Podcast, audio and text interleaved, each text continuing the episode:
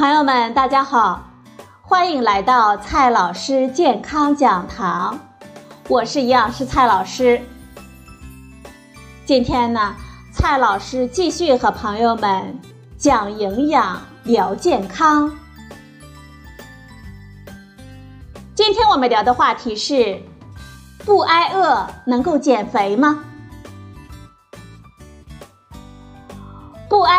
还能减肥，这种说法呢是很多减肥方法的广告词，可以说充满了诱惑力。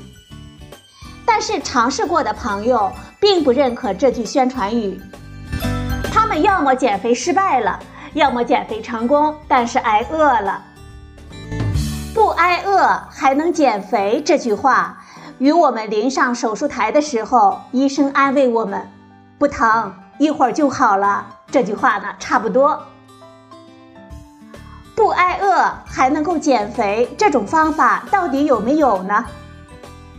蔡老师告诉大家，几乎没有。首先，当我们出现饥饿感的时候，我们就会选择进食，然后呢，摄入能量，体重要么是维持，要么是增加，这是一条最基本的生理途径了，有我们内在的调控系统。大多数人呢，都是靠自带的调控系统来维持正常的饥饿感、进食量和体重的增长，不会发胖。而那些肥胖的人群，一定是这条路径的调控系统出了问题。当饥饿感异常的时候，就会选择进食量的增加，然后呢，体重超标。反之，要想减轻体重，就要减少进食量。这就意味着，即使感觉饥饿，也不要进食，也就是所谓的挨饿。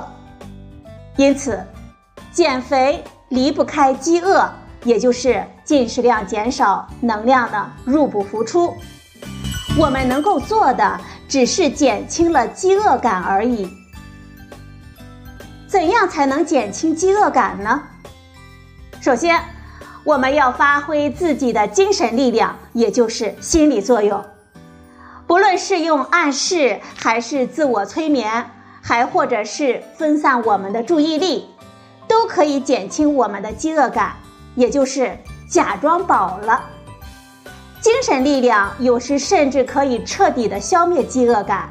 比如说那些患有神经性厌食症的人群，他们好多天不进食都没有饥饿感。这是极端的例子了。有些普通的人也非常的善于利用精神的力量来控制自己的饥饿感。其次呢，就是欺骗自己的胃了。缓解饥饿感最直接的做法就是填满我们的胃。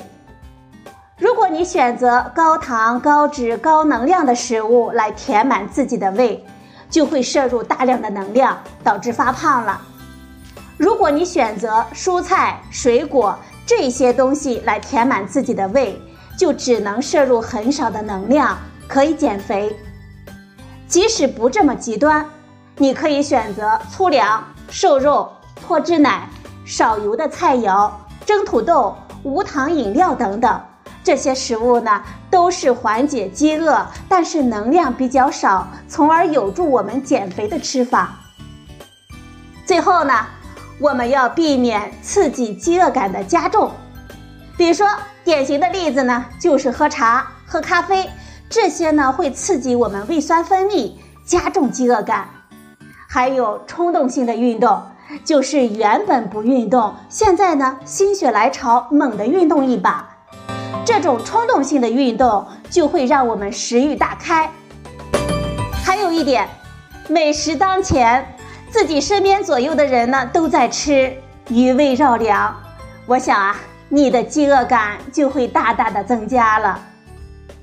相反，白开水、散步、单调重复的饮食都会减轻饥饿感，或者呢降低我们的食欲。饥饿感会化作食欲，食欲呢也会化作饥饿感，因此我们要远离这些刺激才行。管理体重呢，首先要管理食物；管理食物呢，首先要管理饥饿感。不要挨饿，不饥饿；不节食、随便吃、吃饱等等这些广告说辞，只会诱惑那些在减肥路上犹犹豫豫的软骨头，而不会诱惑那些坚毅决绝的人。也就是说呀，这些人呢，即使是在上手术台之前，也会暗暗的对自己说：“动手吧，医生，我不怕疼。”好了，朋友们，今天呢，蔡老师和大家聊的话题是“不挨饿能够减肥”，这种说法呢几乎没有。好了，朋友们，今天的节目呢就到这里，谢谢您的收听。我们明天再会。